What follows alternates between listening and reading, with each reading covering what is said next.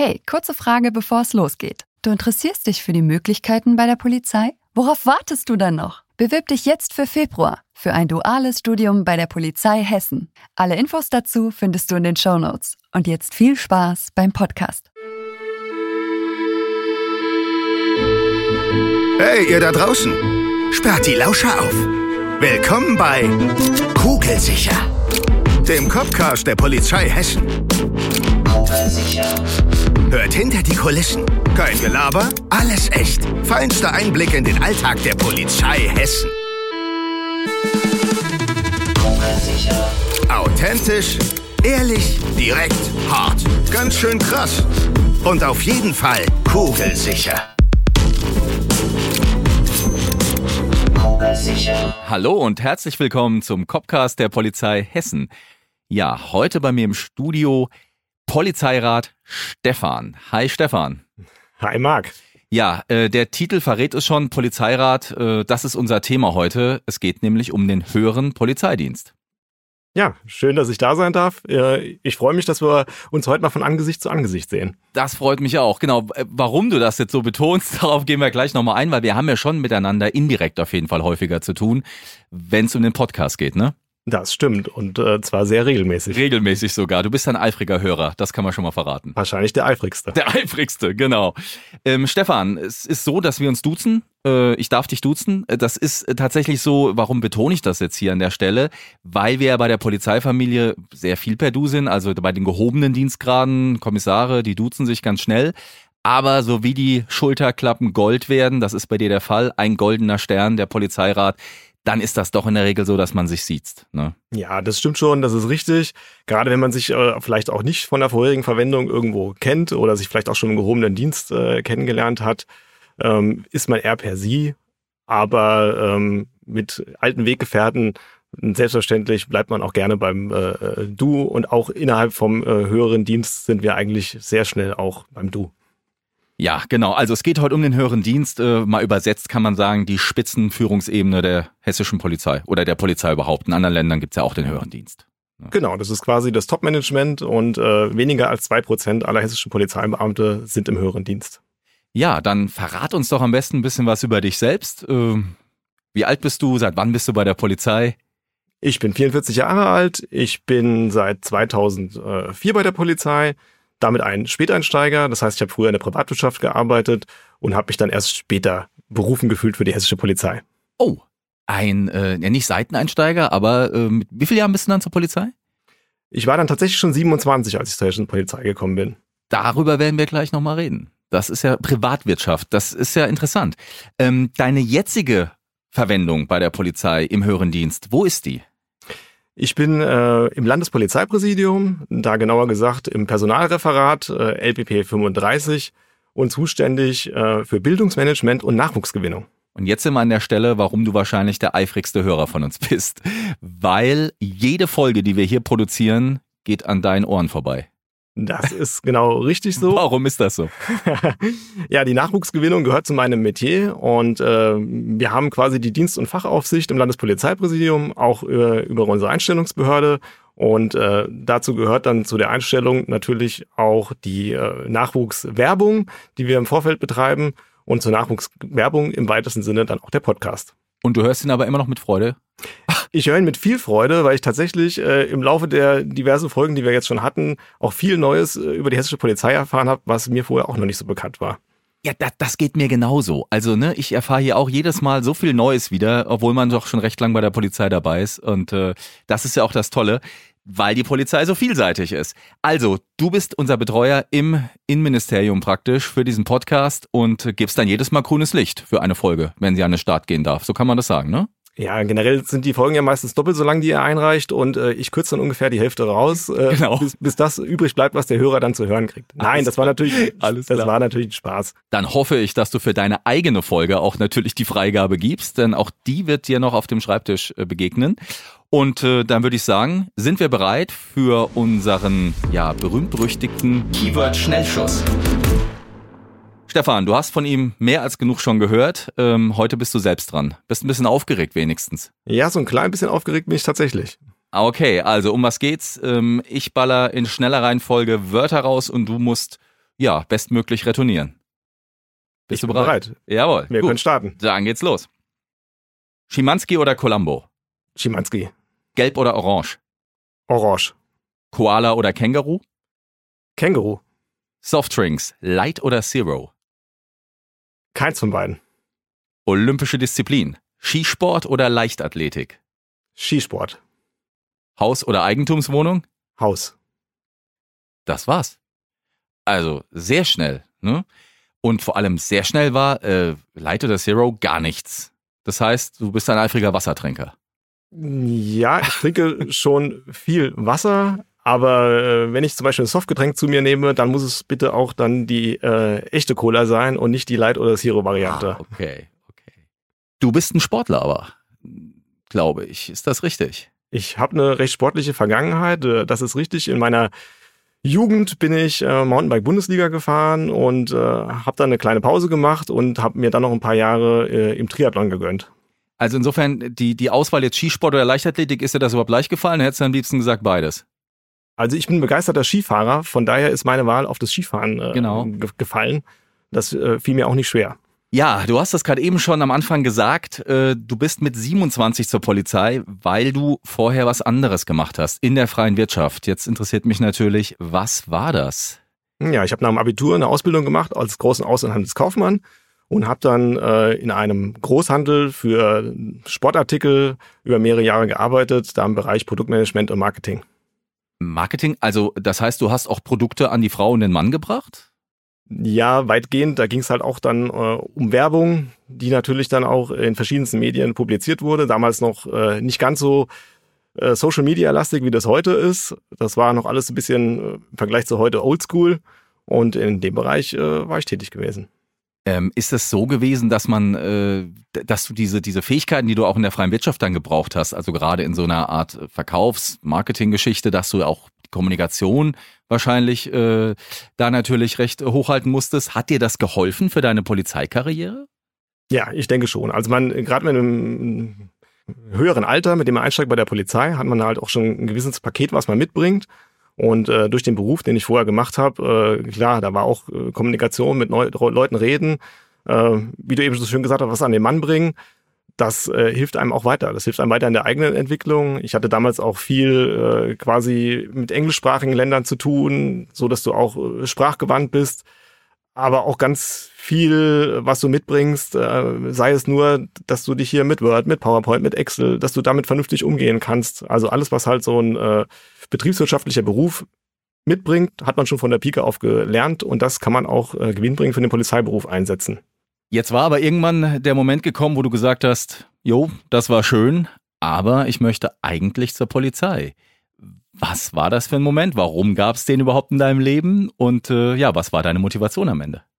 Also Polizist zu werden, war quasi wie bei vielen anderen wahrscheinlich auch schon ein Jugendtraum oder Kindheitstraum von mir.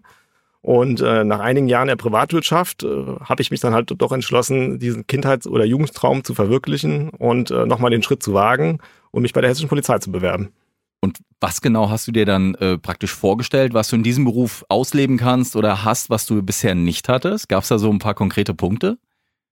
Ich war immer schon ein Mensch, der äh, sehr viel sich auch für andere eingesetzt hat, äh, ein großes Gerechtigkeitsempfinden hatte, sehr gerne mit Menschen zu tun hatte, gerne auch seinen Mitmenschen hilft, sich gerne für andere einbringt und einsetzt. Und äh, das war für mich das, was ich bei der hessischen Polizei äh, verwirklichen konnte.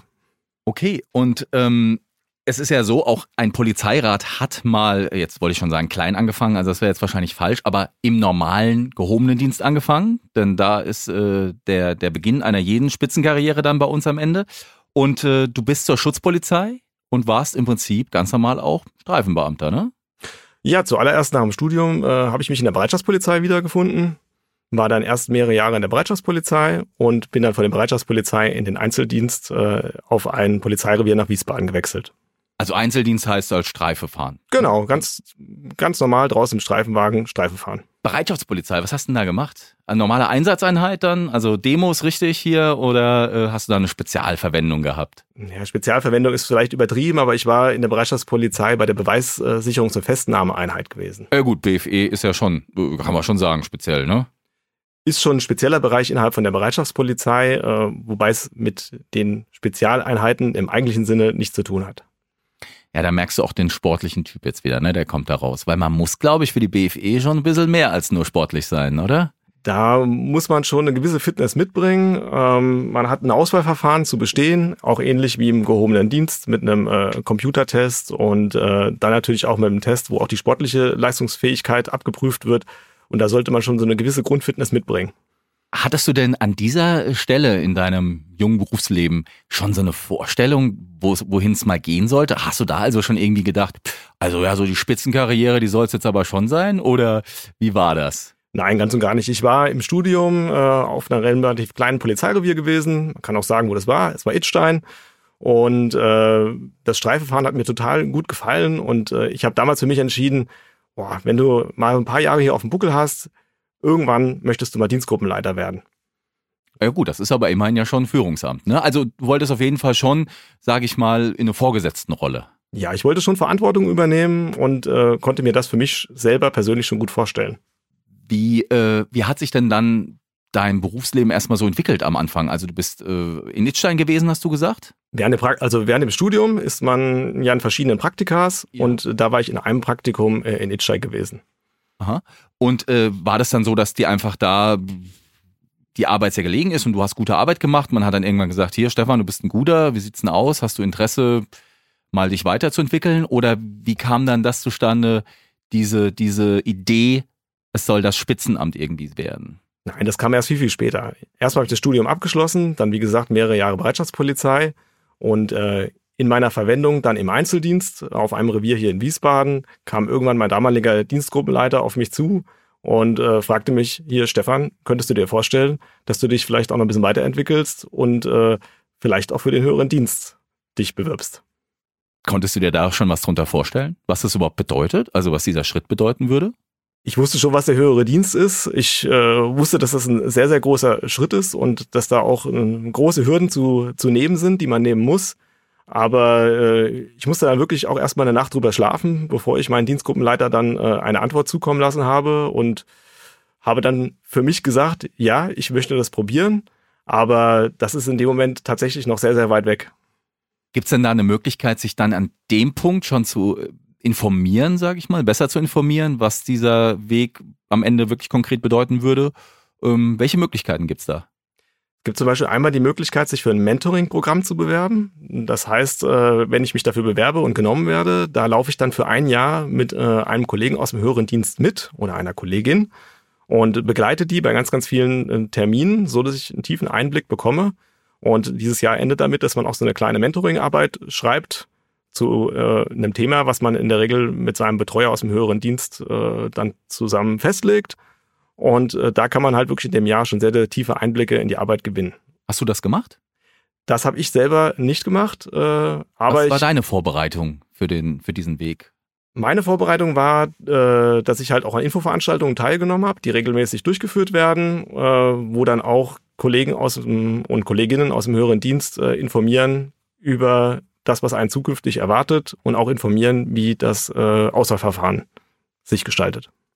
Jetzt hattest du ja an, an diesem Punkt deiner jungen Dienstkarriere noch keine wirkliche Führungsverantwortung jemals so inne gehabt, ne? wenn ich das richtig verstanden habe.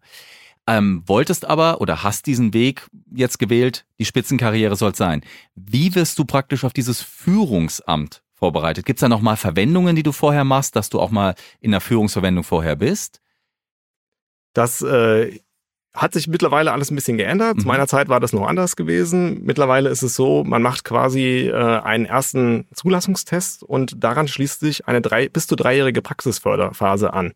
Zu meiner Zeit war das noch anders. Äh, da wurde dann geguckt, du hast Interesse bekundet für einen höheren Dienst. Was können wir quasi äh, für, für dich, wo können wir dich vorher noch einsetzen, was für dich gewinnbringend ist, vielleicht auch für das Auswahlverfahren. Ähm, mittlerweile hat sich das doch deutlich geändert und äh, diese Praxisförderung, die bereitet einen wirklich gezielt daraufhin vor. Also man kommt dann gezielt in, in bestimmte Positionen, in Ämter, wo man auch schon in der Führung arbeitet. Wo man auch in äh, Führung arbeitet oder wo man auch in verschiedenen Stabsbereichen arbeitet, so dass einem quasi die Arbeit schon gewissermaßen vertraut ist und äh, man da wirklich auch sich persönlich selber weiterentwickeln kann und einfach noch Verwendungen sammelt, die einem mit Sicherheit nicht schaden. Jetzt sagtest du, bei dir war das noch ein bisschen anders, als es heute ist, aber du hast auch dann schon in der Praxisförderung, äh, glaube ich, eine, eine Leitungsrolle inne gehabt. Ähm, ich glaube, so eine sehr spezielle. Wo war die? Genau, ich bin dann quasi vom Einzeldienst äh, zu einer operativen Einheit gewechselt, kurz OPE im äh, Polizeijargon und war da äh, stellvertretender Leiter der OPE. Das ist ja jetzt was ganz anderes als im Prinzip, was einen später dann im höheren Dienst erwartet, was jetzt doch häufiger mit Büro und Schreibtisch gekoppelt ist. OPE muss man an der Stelle sagen, operative Einheit heißt nicht nur so, ist operativ bis zum Anschlag. War das da nicht auch ein bisschen strange jetzt von, von so einem Action oder sage ich mal operativen Geschäft äh, in, in so eine ganz andere Welt einzutauchen? Ja, da hast du schon recht. Das ist äh, doch schon ein sehr großer Unterschied zwischen der OPE und meiner Arbeit, die ich jetzt versehe. Das war wirklich eine ganz, ganz schöne Zeit und eine, eine ganz aufregende Zeit. Man ist wirklich äh, viel, viel draußen, viel auf der Straße unterwegs und äh, sammelt ja sehr viel Erfahrung und Eindrücke. Und äh, ich denke gerne an diese Zeit zurück. Jetzt ist es ja äh, so, dass man sich für den höheren Dienst auch normal bewerben muss. Das hattest du gesagt. Und es ist auch gekoppelt mit bestimmten Voraussetzungen. Also jede und jeder kann sich jetzt auch nicht bewerben. Was sind denn so diese Voraussetzungen, die man mitbringen muss, außer dann der Praxisverwendung? Ne? Also die Voraussetzungen sind, äh, dass man das Studium an der äh, Hessischen Hochschule für Polizei und Verwaltung mit einem bestimmten Notenschnitt abgeschlossen hat und der liegt aktuell bei 10,5 Punkten. Oder dass man quasi eine besondere Förderungswürdigkeit von einem Vorgesetzten aus dem höheren Dienst bescheinigt bekommt. Also du bist ein wirklich guter und hast aber nur 9,8 und äh, passt genau, trotzdem. Genau, und es passt trotzdem. Oder du hast halt direkt die Voraussetzungen und hast über 10,5 Punkte. Aber ansonsten gibt es jetzt keine weiteren Voraussetzungen, dass du nochmal irgendwie einen Gesundheitscheck machen musst, weil wir sind Beamte, sag ich mal, auf Lebenszeit. Das fällt dann weg, ne? Das fällt dann weg. Man hat quasi noch ein Personalgespräch, was äh, dem vorangeht äh, zu seiner Aufstiegsmotivation, auch mit dem nächsten Vorgesetzten im höheren Dienst. Jetzt hast du dir gerade das eigene Stichwort geliefert. Aufstiegsmotivation. Was war deine äh, ausschlaggebende Motivation, diesen ganz großen Sprung zu machen? ja, ich wollte äh, immer schon gerne Verantwortung übernehmen, Führungsverantwortung übernehmen und äh, auch quasi die Arbeit der hessischen Polizei mitgestalten. Und das war für mich auch so die grundlegende Motivation, die mich dahin getrieben hat. Es gibt äh, neben den Voraussetzungen, die wir eben gesagt haben, und äh, neben der Praxisverwendung braucht man auf jeden Fall dann ein bestandenes Testverfahren. Darüber wollen wir jetzt auch noch gleich reden. An der Stelle aber, glaube ich, ist wichtig zu sagen, vielleicht haben es die Zuhörerinnen und Zuhörer auch schon gemerkt, man kann nicht einfach so nach seinem normalen Bachelorstudium zum Kommissar, zur Kommissarin sagen, ich sattel jetzt nochmal auf, sondern ähm, das ist schon richtig verknüpft mit einer gewissen Berufserfahrung, mit einigen Voraussetzungen und dann eben noch mit dem Testverfahren. Es ist nicht so, dass man bei uns diesen Master einfach draufsattelt, ne? Nein, das äh, geht leider nicht. Also man macht das ganz normale dreijährige Studium, fängt dann an als Polizeikommissarin oder Polizeikommissar.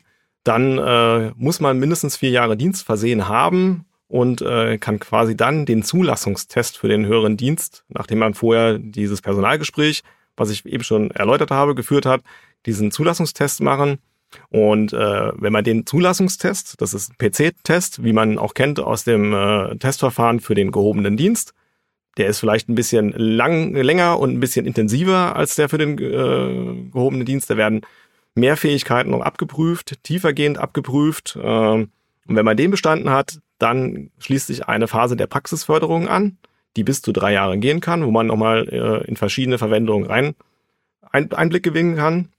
Und äh, die Praxisförderung ändert mit einer Potenzialeinschätzung.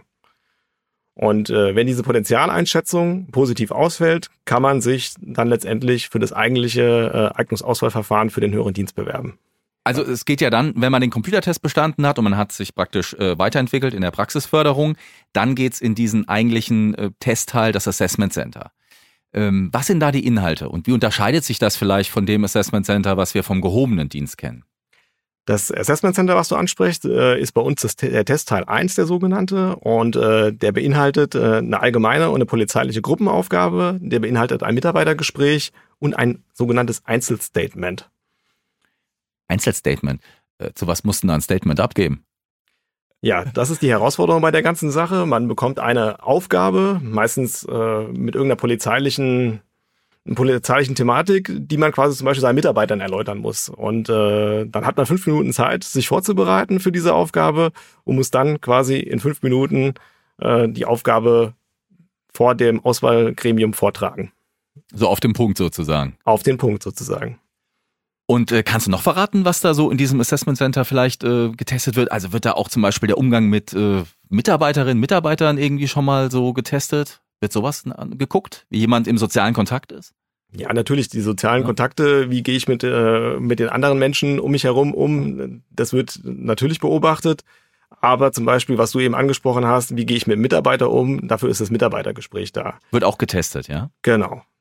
Das führt man, äh, weil es standardisiert ist, mit einem äh, Gegenüber, was auf einer Videoleinwand zu sehen ist, was äh, das Ganze natürlich noch ein bisschen herausfordernder macht. Äh, das ist dann wahrscheinlich aber vergleichbarer, ne? Und äh, man hat so einen neutralen, sag genau. ich mal, Blick, ohne dass jedes Mal jemand anders sich neue anders gibt wahrscheinlich. Ne? Genau, weil alle müssen ja quasi die gleichen Voraussetzungen haben und deswegen äh, wird da quasi auf eine ein Gegenüber im Video zurückgegriffen. Wie viele Tage sind das, Stefan? Das Assessment Center geht über eine Woche. Eine Woche. Und äh, dann schließt sich dann, wenn ich es richtig verstanden habe, der Testteil 2 an. Und genau. Was ist das? Der Testteil 2 setzt sich zusammen aus einer sogenannten Qualifikationsverwendung. Das ist äh, eine sechsmonatige Führungsverwendung und sechsmonatige Stabsverwendung. Und äh, der letzte Teil vom Testteil 2 ist dann ein Interview, ein Einzelinterview vor einem Entscheidungsgremium, dem in der Regel unser Landespolizeipräsident oder ein Vertreter vorsitzt. Und da wird dann äh, auch, werden da Fachfragen gestellt oder geht es da um deine Person? Da geht es äh, um deine Person, da geht es auch um Fachfragen. Also in diesem Einzelinterview kann mehr oder weniger äh, auch jede Frage gestellt werden. Und äh, es geht einfach nochmal darum, für das Entscheidungsgremium die Person, äh, die einem gegenübersteht, etwas kennenzulernen und äh, ja, der Person natürlich auch Fragen zu stellen. Bist du eigentlich durch das Testverfahren sofort hier äh, geschmeidig durchgekommen? Oder weil man darf ja, glaube ich, auch die ein oder andere Stelle wiederholen. Ne? So ist es ja nicht. Genau, mittlerweile ist es so, du darfst einmal den Zulassungstest mhm. äh, wiederholen. Ähm, das war zu meiner Zeit noch nicht so. Da durfte man sich quasi nur einen Fauxpas erlauben. Mittlerweile darf man den Zulassungstest ein äh, zweites Mal machen und im Testteil 1 bzw. Testteil 2 hat man auch einen Freiversuch. Also bei mir war es damals zum Beispiel so, ich bin im Testteil 1 das erste Mal durchgefallen im ersten Anlauf in dem Assessment Center. Das äh, hat regelmäßig eine relativ hohe Durchfallquote. Ähm, mich hat's auch erwischt und äh, ich durfte dann nochmal eine Ehrenrunde drehen und habe es dann im zweiten Anlauf erfolgreich bestanden. Okay, also danke für deine äh, Offenheit, aber wie gesagt, du hast ja äh, eben angedeutet, das geht, glaube ich, vielen so, ne? dass man da gerade am Anfang, äh, wenn man da überhaupt noch nicht weiß, was einen erwartet, dass man da wahrscheinlich erstmal durchrauscht und das ist auch menschlich. Wie war das Testverfahren insgesamt für dich so jetzt im Nachhinein betrachtet? War das für dich Stress? Hast du ein gutes Gefühl gehabt oder bist du auch mal einen Tag raus, hast gesagt, hier, Leute, das war's, bin durchgefallen, das wird nix. also generell äh, bin ich da durch beide, also durch den Testteil 1, bei, bei, durch beide Wochen sehr gut durchgekommen mhm. und äh, immer mit einem guten Gefühl auch rausgegangen. Und das äh, Prüfungsgremium, das ist auch wirklich sehr fair im Umgang und äh, macht das wirklich auf eine charmante Art und Weise, so dass auch für alle da ein gutes Gefühl übrig bleibt. Man ärgert sich natürlich immer vielleicht an der einen oder anderen Stelle, was habe ich da gesagt, was hätte ich vielleicht noch besser machen können. Ähm, aber letztendlich ist das alles sehr, sehr positiv. Auch der Umgang von den Bewerberinnen und Bewerbern untereinander ist wirklich sehr, äh, ja, sehr kameradschaftlich und sehr freundschaftlich und äh, da hilft auch jeder dem anderen und das ist wirklich, also für mich war es eine gute Erfahrung. Wenn du das jetzt alles hinter dir hast, du hast das Testverfahren geschafft, was ja doch schon einige Zeit in Anspruch nimmt und äh, nicht ohne ist. Dann geht's jetzt aber nochmal in das Masterstudium. Und wie lang ist das genau und wo studierst du dann noch? Das Masterstudium ist insgesamt äh, zwei Jahre äh, lang und das erste Jahr findet dezentral statt. Und zwar haben wir eine Studiengemeinschaft, die besteht aus dem Saarland, aus Rheinland-Pfalz und Hessen. Das heißt, alle Bewerberinnen und Bewerber äh, aus diesen drei Ländern, die sind im ersten Jahr quasi in einer Studiengruppe und das Studium findet äh, teilweise hier in Wiesbaden statt oder auf dem Hahn in Rheinland-Pfalz. Und äh, dann, glaube ich, aber in Münster, ne? Also Münster genau. Hiltrup. Dann kommt irgendwann das zweite Jahr. Das findet zentral an der Deutschen Hochschule der Polizei in Münster-Hiltrup statt, wo man dann mit allen äh, Bewerberinnen und Bewerbern aus allen Ländern äh, zusammenkommt und da gemeinsam das zweite Studienjahr absolviert. Also jetzt weiß ich aber ähm, bei uns Kommissarstudium, da hast du dann Kriminologie, Kriminalistik, Einsatztraining, Einsatzlehre und hast du nicht gesehen die ganzen Rechtsfächer. Was lernst du denn nochmal jetzt im Masterstudium? Ihr macht ja keine, äh, weiß ich nicht, kein Strafrecht mehr. Was macht ihr denn da genau? Ja, das Masterstudium ist halt dann nochmal deutlich tiefgehender. Ähm, zum Beispiel im Rechtsbereich hat man da auch ähm, Europarecht. Oder äh, was hier halt hier Einsatzlehre angeht, da befasst man sich wirklich mit äh, den Lagen, die nachher auch kommen, wenn man mit dem Studium irgendwann fertig ist und dann vielleicht auch mal irgendwann einen Polizeieinsatz führt, mit irgendwelchen Demonstrationslagen oder äh, Fußballlagen oder auch äh, einen Entführungsfall. Also da geht man halt nochmal deutlich tiefer in die Materie rein und äh, befasst sich sehr, sehr umfangreich damit. Gibt es da auch nochmal so ein Studienfach Führung oder sowas? Also ist das, ist das auch nochmal ein Fach? Ja, Führungslehre, Führungslehre. Äh, gibt's natürlich auch, was unterrichtet wird, ähm, wo einem natürlich halt auch nochmal das ein oder andere Handwerkszeug äh, mit an die Frau oder den Mann gegeben wird und äh, auch ganz, ganz viele tolle Kollegen aus dem höheren Dienst äh, dann da auch Vorträge halten und auch mal erzählen, äh, wie gehe ich mit verschiedenen Themen um und äh, das versuchen an den Nachwuchs weiterzugeben. Du hast ja später in diesem Spitzenmanagement, wie du es auch genannt hast, mit, also wirklich eine Menge mit, äh, mit Stress und Druck auch zu tun. Also ne, Stress hat der Streifenkollege draußen bestimmt auch, aber es ist nochmal was anderes, wenn du jetzt an der Spitze von 500 Menschen stehst. Ähm, Gibt es da auch eine Art Vorbereitung, wie ihr mit solchen Situationen umgeht, wie ihr mit bestimmten Stresssituationen umgeht? Das gibt's sogar schon im Vorfeld, vor dem ganzen Studium. Also in diesem einen Jahr im Testteil 2, in der Qualifikationsverwendung, hat man auch regelmäßig äh, Lehrgänge, die man nochmal besucht mit den anderen äh, Bewerberinnen und Bewerbern für den höheren Dienst. Und da ist zum Beispiel äh, ein Seminar, was man hat, äh, Umgang mit Stress und Stressbewältigungstechniken, so dass man quasi auch persönlich gut aufgestellt ist, mit sowas umzugehen. Hat man ja auch beim Schnellschuss gemerkt gerade eben, ne? dass du mit Stress sehr gut umgehen kannst. Ja. Ja, ähm, jetzt, äh, wenn du das Studium hinter dich gebracht hast und du bist jetzt Polizeirat oder Kriminalrat, je nachdem, weil es hängt ja von der Laufbahn ab, äh, welchen Titel du dann trägst und genau. hast den Master in der Tasche. Was für Verwendungen im höheren Dienst erwarten dich denn dann so? Jetzt bist du im Landespolizeipräsidium, offiziell nennt man das Referent, glaube ich. Genau. Ähm, aber das ist ja nicht alles. Es gibt da auch jede Menge Verwendungen, ne? Nein, es gibt jede Menge Verwendungen, die man machen kann. Äh, das sind irgendwelche Leitungen von regionalen Kriminalinspektionen, eine stellvertretende Direktionsleitung oder auch eine Dozentenstelle an der Hessischen Hochschule für Polizei und Verwaltung. Also breit gefächert. Gibt's da so Lieblingsverwendungen äh, unter den frisch gebackenen Räten? Das will ich gerne machen. Gibt's da sowas? Verrätst du uns das? Oder äh, wer würde das jetzt zu weit gehen und du musst jetzt schweigen? Nein, Das Schöne ist ja, die Leute kommen aus allen möglichen Bereichen der hessischen Polizei und äh, jeder findet auch seine äh, Wunscherstverwendung. Also da gibt's auch keine großen Streitereien. Jeder hat seine Präferenzen und eigentlich ist für jeden auch äh, ein Bereich frei, wo er sich dann auch wiederfindet und äh, gerne hin möchte. Und ich weiß dass zum Beispiel bei meinem Studienjahrgang äh, war das so, da konnten wirklich auch alle Wünsche für eine Erstverwendung mehr oder weniger platziert werden ich glaube, dass, es gibt ja auch äh, Verwendungen, die sind dann auch doch ein bisschen operativer, beziehungsweise haben sie mehr mit dem operativen Geschäft zu tun. Revierleitung jetzt zum Beispiel in Frankfurt oder so. Ähm, also auch hier muss man sich nicht ganz von der operativen verabschieden, ne? Nein, das ist ja auch, wenn man später zum Beispiel in, äh, in der stellvertretenden Direktionsleitung ist oder in der Direktionsleitung, da führt man dann quasi große Polizeieinsätze draußen, so dass man auch immer noch ganz, ganz nah am operativen Geschäft auch dran ist. Ähm, Referent wirst du wahrscheinlich jetzt nicht für immer bleiben. Äh, das sei schon mal gesagt. Was ist dein Karriereziel am Ende? Also jetzt bist du ja schon ganz weit oben, also recht weit oben, aber es geht noch weiter. Wo willst du gern hin? Ja, ich könnte mir vorstellen, dass ich auch irgendwann gerne eine Direktionsleitung übernehmen würde. Das heißt, äh, in der freien Wirtschaft wird man sagen, wie viele Mitarbeiterinnen und Mitarbeiter hast du? Ja, das sind dann so zwischen 400 und 500 Mitarbeiter. Das wäre dein Ziel. Am besten in und um Wiesbaden? Im Rhein-Main-Gebiet. Im Rhein-Main-Gebiet.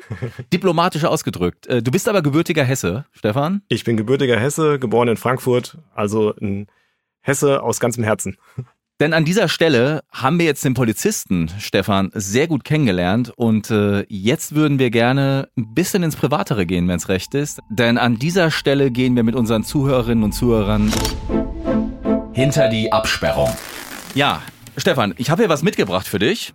Ich gebe dir einfach mal diesen äh, Turnbeutel, das kann ich schon mal sagen. Und was drin ist, das musst du uns gleich selbst berichten. Ich werf mal rüber. So, dann pack mal aus. Es ist kein Verpflegungsbeutel, das sei schon mal gesagt an der Stelle. Darüber freuen wir uns Polizisten ja immer sehr. So, oh, was hast du denn da? Das erste, was ich gefunden habe, ist eine Schwimmbrille.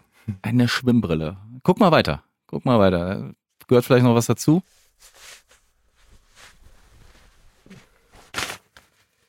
Ein Fahrradtrikot.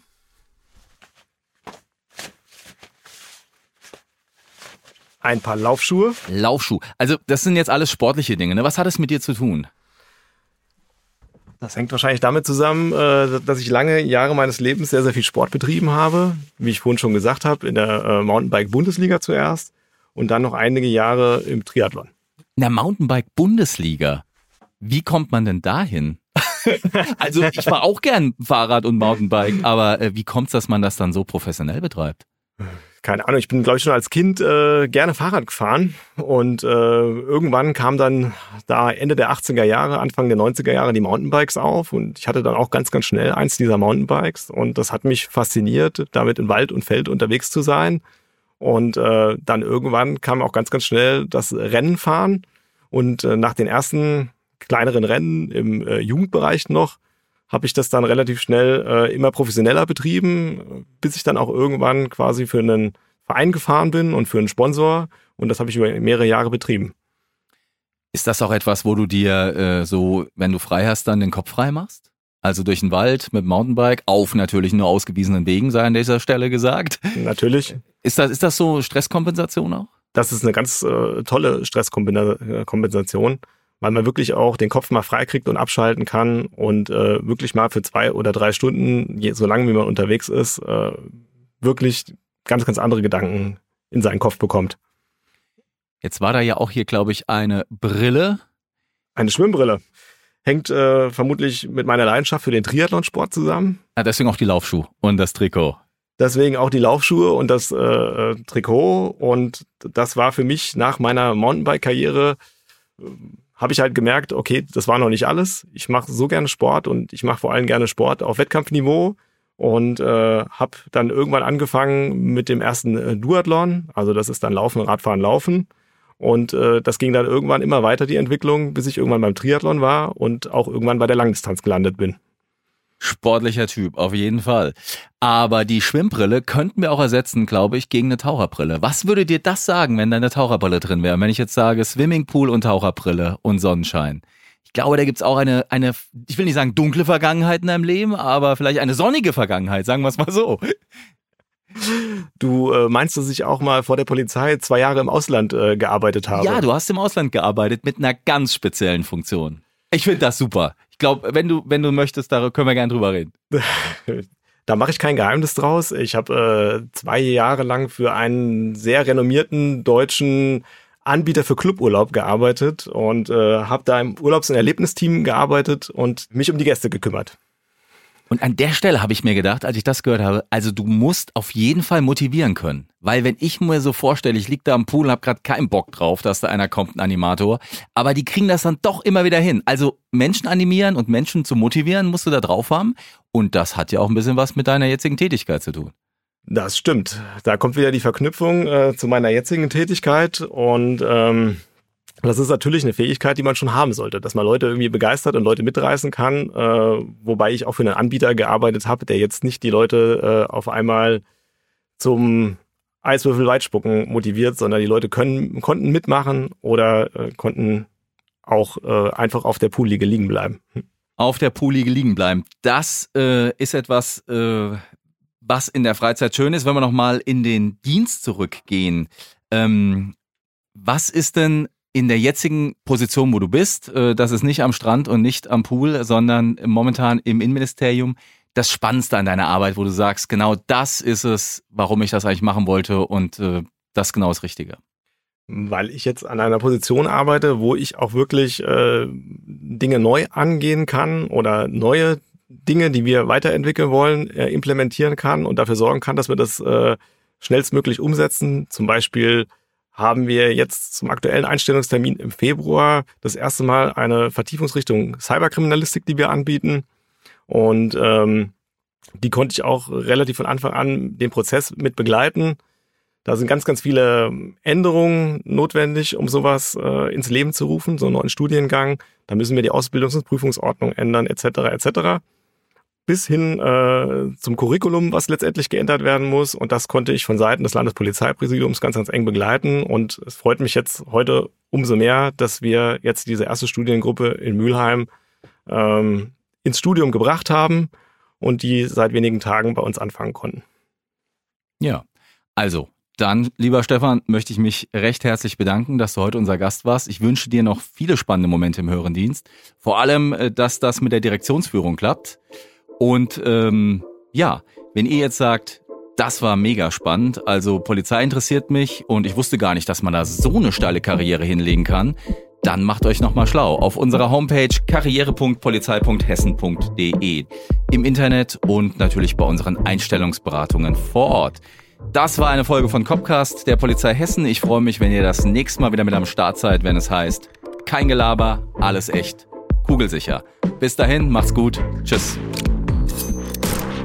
Kugelsicher.